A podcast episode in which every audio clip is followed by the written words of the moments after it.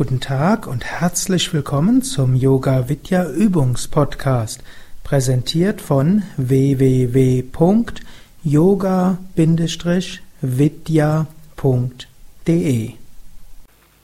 Es gibt also jetzt einige neue Yoga-Therapeuten und das Wort Therapeut hm, ist man nicht ganz sicher, wo das überhaupt herkommt. Und eine der verschiedenen Theorien, wo es herkommt, stammt vom Theravada oder auch Theraveda.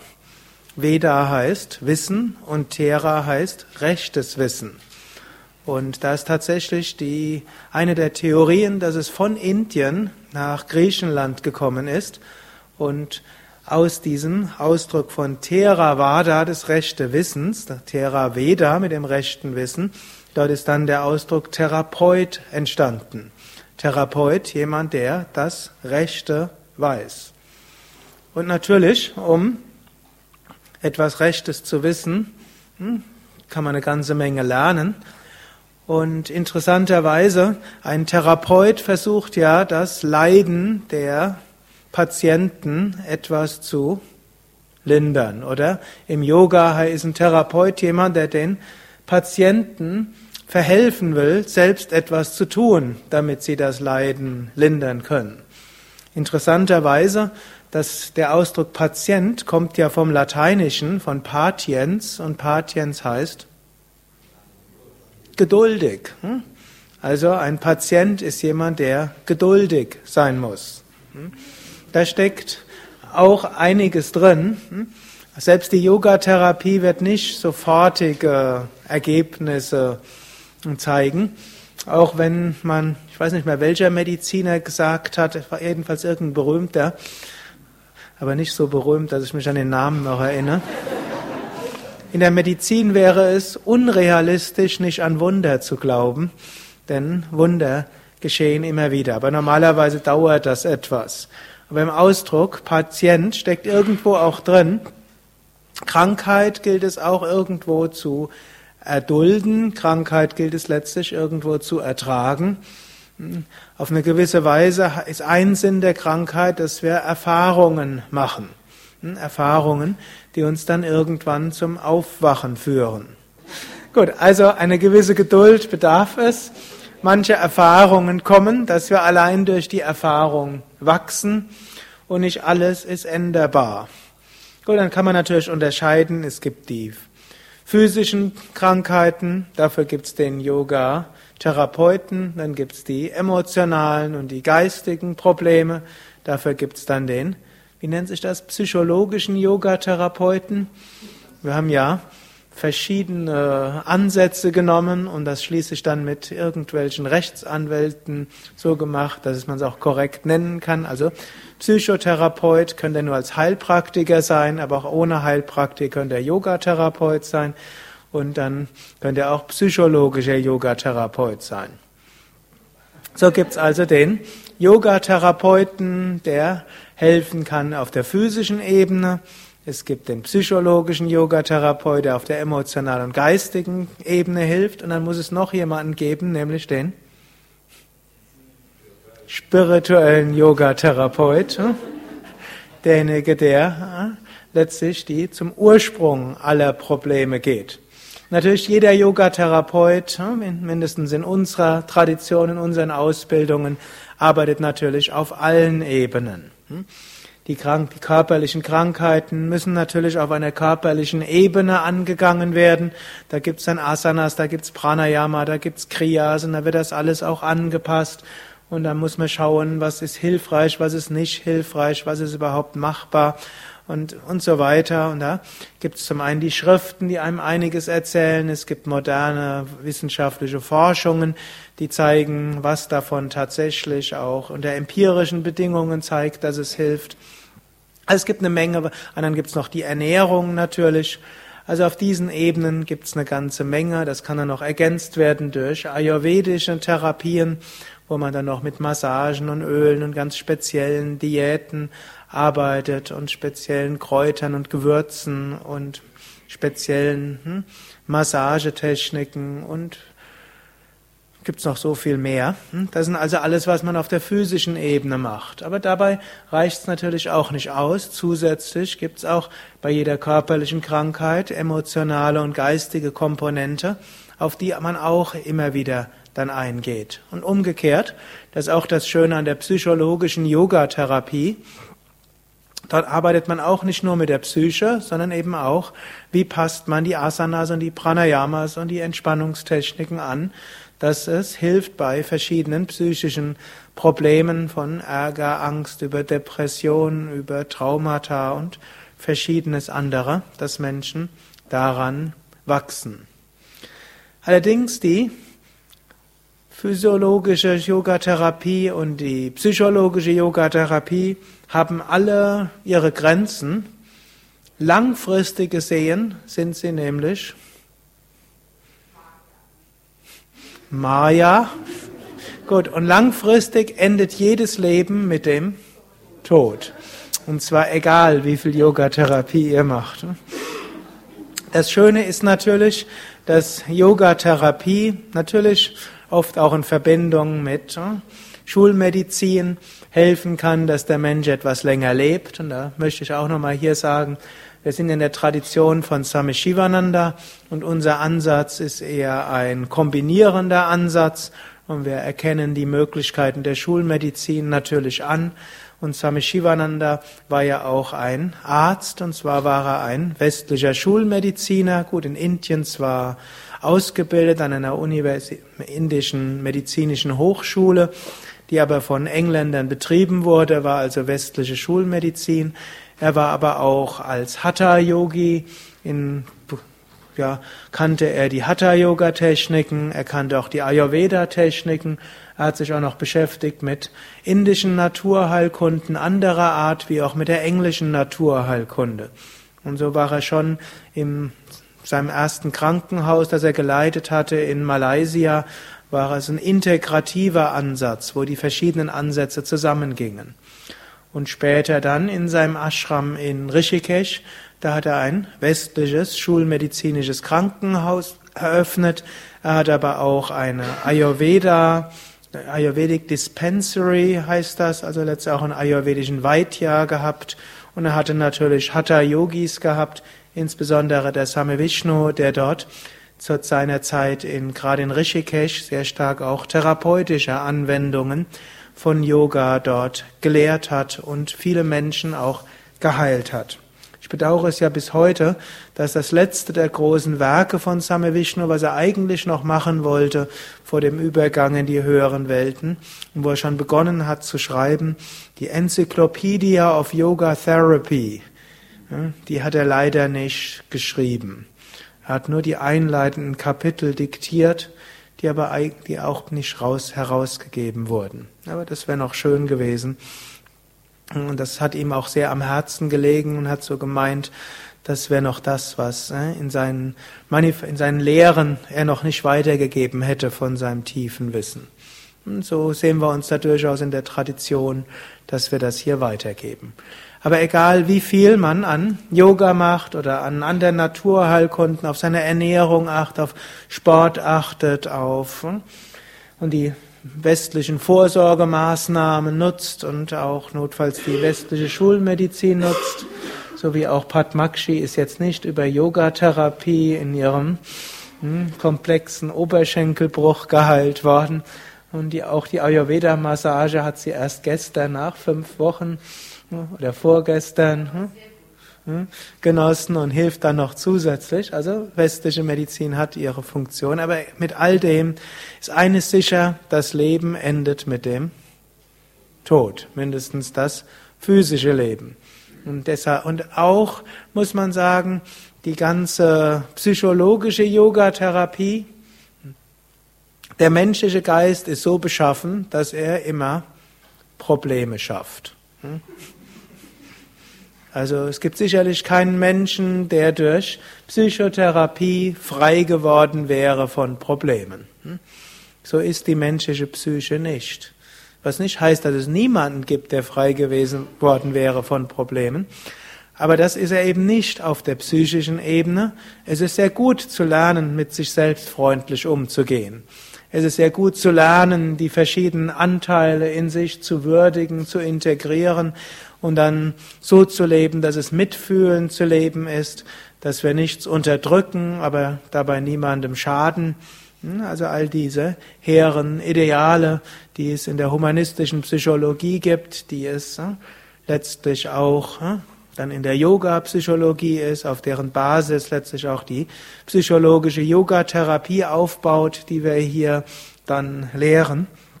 Aber auf der psychischen Ebene ist der Mensch ein problematisches Wesen. So ist, ich habe irgendwo vor kurzem habe ich mal so eine Hörsendung gehört und da wurde gesagt, der Hauptgrund, weshalb der Mensch als Spezies jetzt so erfolgreich gewesen ist auf diesem Planeten, sind seine besonderen sozialen Fähigkeiten. Da muss ich zugeben, da muss ich erst mal schlucken. Denn ich muss zugeben, auch wenn, wir, wenn ich mich immer bemühe, mit Menschen freundlich umzugehen und wir auch natürlich hier in einem besonders freundlichen Ashram sind, wo Menschen besonders freundlich miteinander umgehen, dennoch ist meine Erfahrung, wenn man ein paar Menschen zusammensteckt in einen Raum, dann menschelt es. Und zwar in alle Richtungen. Was letztlich den Menschen auch liebenswert macht wenn man so schön sagt, man wird respektiert für seine Stärken und geliebt für seine Schwächen. Natürlich, wenn die Schwächen zu aggressiv rüberkommen, dann führt das auch dann doch selten zur Liebe. Also auf einer Physiologe, also auf einer psychischen Ebene ist der Mensch voller Probleme. Deshalb sagt auch Patanjali irgendwo im zweiten Kapitel des Yoga Sutra, Sarvam Dukam Vivekinaha. Das ist jetzt kein positiver Vers, mindestens oberflächlich betrachtet nicht. Dort sagt er, für ein Mensch, mit, ein Mensch mit Unterscheidungskraft erkennt, dass alles Leiden ist. So wie Buddha, die erste der edlen vier Wahrheiten ist ja, alles Leben ist Leiden. Bis heute weiß man jetzt nicht, wer von wem abgeschrieben hat oder ob sie unabhängig voneinander zu dem Schluss gekommen sind. Und Patanjali erläutert das dann auch noch. Zum einen durch den Konflikt zwischen den Gunas. Ich will gerade den Vers richtig zitieren. Wegen der Vergänglichkeit, wegen neuen Wünschen und Konflikten zwischen den Eigenschaften der Natur und den Gedanken Deshalb ist, erkennt man, dass dort letztlich essentiell Leiden da ist. Also zum einen Vergänglichkeit. Dinge, die kommen, gehen. Und auch die Beziehungen zu Menschen ändern sich. Den Menschen, den wir heute lieben, der wird in zehn Jahren anders sein. Und nicht nur der Mensch, den wir lieben, sondern auch wir selbst. Hoffentlich können wir das anerkennen, hoffentlich kann man zusammenwachsen, aber Konflikte sind dazwischen vorprogrammiert. Dann neuen Wünschen. Der Mensch ist unersättlich. Es gibt ja auch dieses Beispiel, wenn man hm, Wünsche erfüllt, ist das so, wie wenn man Öl ins Feuer gießt. Hm? Also die Mönche gehen nicht weg. Hm? Das ist ja so eine zwar eine Behauptung so der westlichen humanistischen Psychologie, man muss nur all seine Wünsche kennen und seine Bedürfnisse und wenn man die befriedigt, dann ist man glücklich. Hm? Aber so ist es nicht. Hm? Denn wenn wir einen Wunsch erfüllt haben, dann kommt der nächste. Und wenn der nächste kommt, dann kommt der übernächste. Wenn man vorübergehend keine Wünsche hat, dann sind die meisten Menschen Also zwischen zwei Inkarnationen, aber da weiß man nicht, was dazwischen ist. Die Yogis würden sogar behaupten, zwischen zwei Inkarnationen hat man auch Wünsche. Aber es gibt Menschen, die zwischendurch keine Wünsche haben, aber dann sind sie weder weniger zufrieden, sondern eher deprimiert. Im Grunde Depression wird oft daraus definiert, dass man eben keine Bestrebungen hat, alles ist sinnlos. Natürlich, Yogis behaupten, es gibt einen Zustand der Wunschlosigkeit, der nicht deprimiert ist, sondern wonnevoll ist, nicht? Dass er denkt, ich hätte jetzt irgendwo meine Weltanschauung gewechselt. Hm? Neue Wünsche. Und dann natürlich auch Konflikten. Hm? Menschen haben, haben Konflikte. Zum einen gibt es den Wunsch, sich durchzusetzen und zum anderen gibt es den Wunsch, freundlich zu sein. Zum einen gibt es den Wunsch, loszulassen und zum anderen den Wunsch, Dinge zu tun. Zum einen gibt es den Wunsch, dem Kind hm, alles zu tun, was es will, und zum anderen will man, dass das Kind in der Schule gute Noten hat. Zum einen will man, dass das Kind glücklich ist und zufrieden, zum anderen will man aber, dass das Kind nicht durch zu viel Schokolade in Probleme kommt. Das sind die Probleme des Elternseins. Gut, ich kenne das vielleicht etwas weniger von eigener Erfahrung. Oder ich kenne es von einer anderen Warte her. Wir haben einen Hund. Zum einen gibt es großes Verständnis, dass der Hund auch mal einfach wegrennen will und sich austoben will und dass der nicht immer nur bei uns ist. Zum anderen muss aber auch ein Hund hören. Also ist man dort, wie löst man dieses Problem? Es ist nicht lösbar. Es ist nur auflösbar. Auflösbar, indem man erkennt, menschliches, menschliches Leben, egal auf welcher Ebene, ist voller Konflikte. Die, die physische Welt ist in der Dualität und da können wir probieren, etwas harmonischer zu leben, aber nicht unter der Vorstellung, dass wir dauerhaft harmonisch sind. Hm? Konflikte, psychische Konflikte gehören zum Leben und für die meisten Menschen gehört auch Krankheit zum Leben. Und das gilt auch, dass man das anerkennen. Manchmal wird so ein Kapitel von Swami Shivananda hier, also das Kapitel Gesundheit, etwas missverstanden. Da sagt, Swami Shivananda schreibt ja oft mit großer Begeisterung. Das, deshalb liebe ich letztlich seine Werke und lese sie immer wieder. Wenn man dort ein paar Absätze gelesen hat oder wenn ich die gelesen habe, fühle ich mich dann gleich fröhlich beschwingt und neu inspiriert. Da muss man wissen, Swami Shivananda war ein Südinder und wir sind Nordeuropäer oder. Hm? Und die Südinder haben immer einen Hang zur Übertreibung und die Deutschen haben eher eine Neigung zum Tiefstapeln ein bisschen. Hm? Und hm? so, wenn dann der Swami Shivananda irgendwo dann sagt, wenn man gesund lebt, dann ist man immer gesund. Wenn man krank, dann denkt man, wenn ich dann krank bin, dann muss ich was falsch gemacht haben. So war aber Swami Shivananda nicht in der Praxis. Und in anderen Teilen des gleichen Kapitels spricht er auch eben darüber, hm, dass der menschliche Körper seine gewissen Grenzen hat. Und wenn wir das wissen, gut, dann ist dieses Kapitel eines, was uns inspiriert, eben natürliche Gesundheit zu pflegen, mit den Yoga-Übungen gut zu arbeiten, zu lernen, positiv zu denken, also nicht nur mit rosaroter Brille, sondern positiv kann auch heißen realistisch und engagiert. Im Deutschen hat man inzwischen den Ausdruck selbstwirksam, also die Vorstellung, wir können selbst etwas tun. Früher hat man dazu Selbstbewusstsein gesagt, aber heute wird es als Selbstwirksamkeit bezeichnet.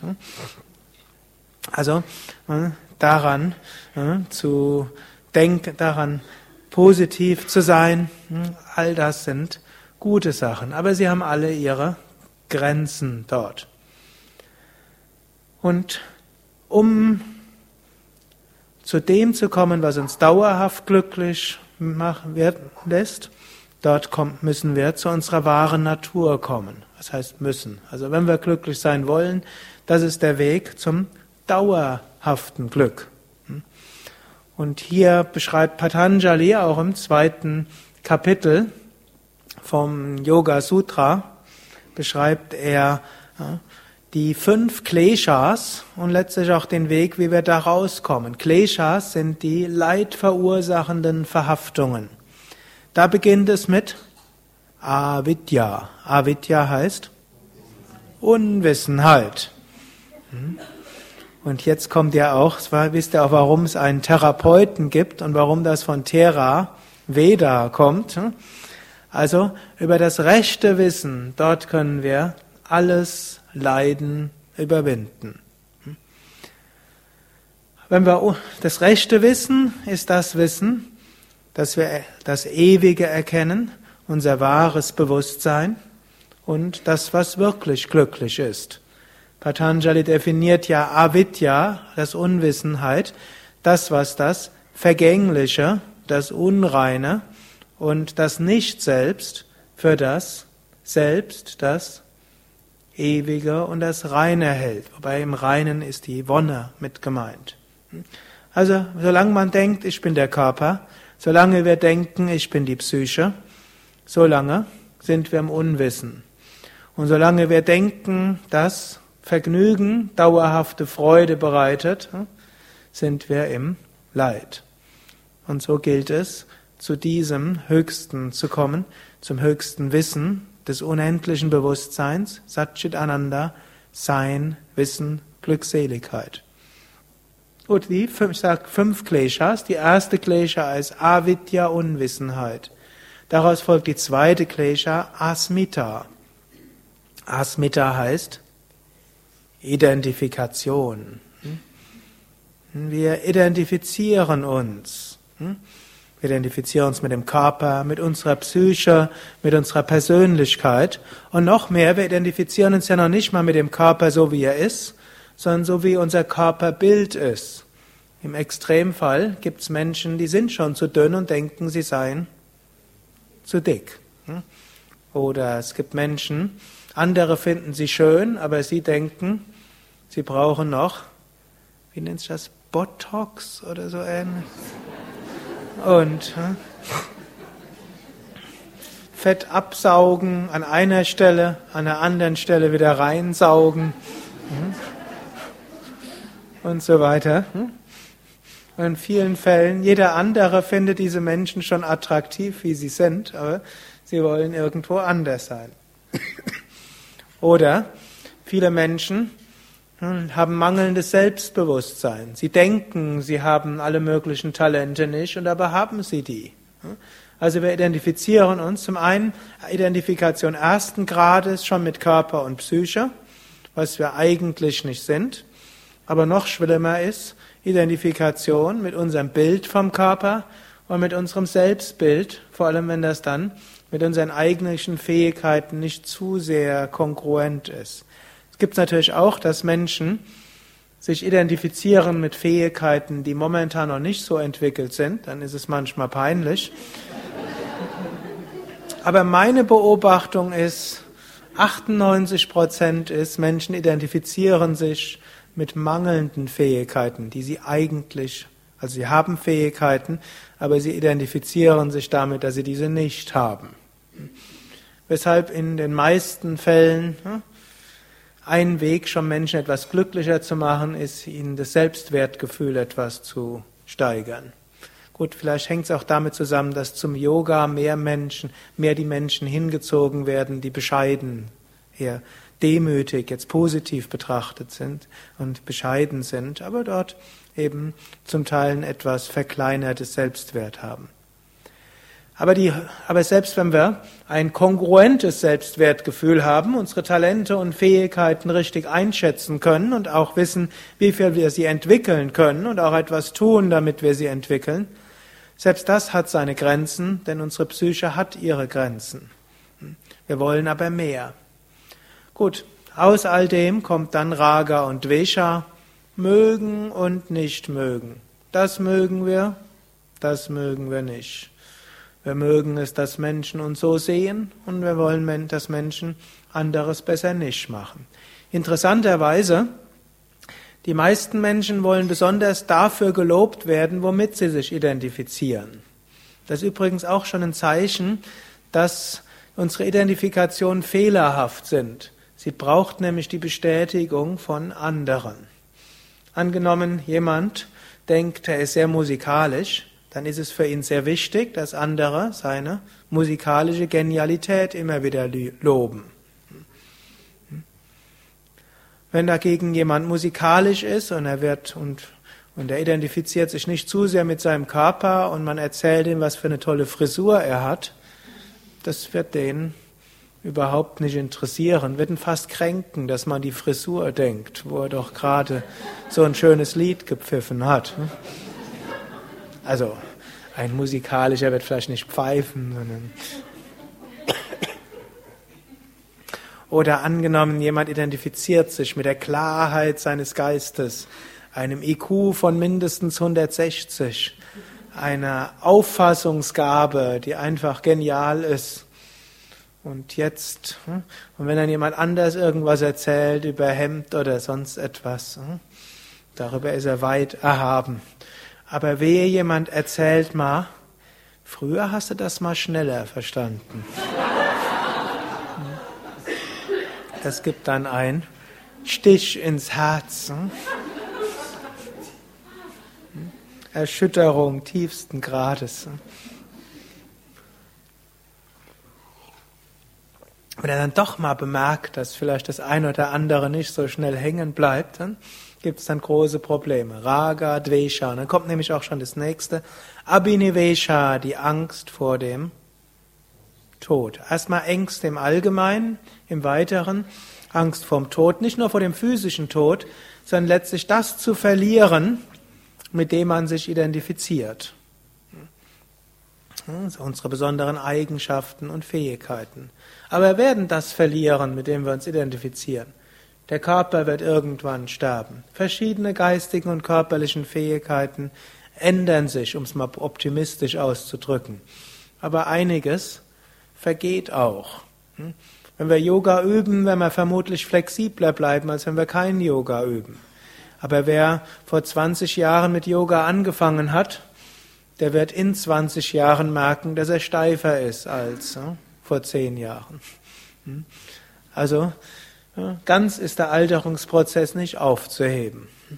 Es gibt zwar zum Beispiel einen Iyengar, der mit über 80 immer noch in vollen Spagat kommt und einen Patabi Joyce, der auch noch in den gebundenen Lotus kommt. Ich glaube, der müsste über 90 sein, wenn ich es richtig im Kopf habe. Also da ist schon vieles möglich. Aber der Iyengar hat in irgendeinem Interview gesagt, er ist auch steifer als vor 30 Jahren.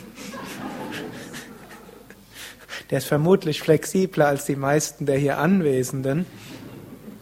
Oder unsere eigene Tradition. Der Yogi Hari war irgendwie um knapp 60 und hat so gesagt, er sei heute nicht mehr so flexibel während er die Füße in dem Kopf verschränkt hat und die Hände dort. Und er gesagt, Sukadev, I'm stiff. Alles ist relativ. Hm? Okay, so gilt es umgekehrt hm? Zu erkennen, hm? wir sind nicht dieser Körper und diese Psyche. Es gilt, das sind Fahrzeuge, um die gilt es sich zu kümmern. Es ist gut dafür zu sorgen, dass der Körper und Geist gesund sind, dass sie als Instrumente irgendwo funktionieren, dass wir eine harmonische Psyche sind, haben, mit dem wir, mit, das habe ich auch sind gesagt, Psyche haben, ne, harmonisch mit uns selbst, mit unserer Umwelt, mit unseren Mitmenschen umgehen können. Ne, dass wir aber erkennen, ich bin das unsterbliche Selbst. Dass wir immer wieder schauen, dass wir uns nicht identifizieren, dass wir mit unseren Wünschen und Abneigungen eher spielerisch umgehen, ganz wenn wir sie nicht abschaffen können. Selbst die selbstverwirklichen Meister hatten ihr Lieblingsgericht. Aber nicht besessen zu sein von den Wünschen. Eher spielerisch, gehört zum Menschsein dazu und auch mit den Abneigungen. Dann können wir frei sein von der Identifikation mit Furcht. Und so haben wir Thera Veda, wahres Wissen, und aus diesem wahren Wissen, aus dieser wahren Erkenntnis kommt dann Anubhava, die höchste Verwirklichung der universellen Einheit.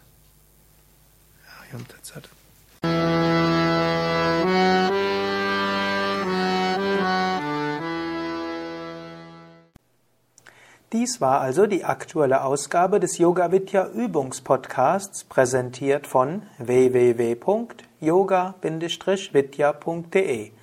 Danke fürs Zuhören, danke für dein Interesse, danke fürs Mitüben. Ich habe eine kleine Bitte. Wenn es dir gefallen hat, schreib doch mal einen Kommentar. Am liebsten einen Kommentar auf iTunes, auf Podstar, auf dem Yoga Vidya Blog oder eben dort, von wo du diesen Podcast beziehst. Und gib bei den Podcast-Portalen eine Bewertung ab. Ich freue mich zwar auch über E-Mails, aber was du in Podcast-Verzeichnissen, in Blogs und Communities schreibst, sehen auch andere.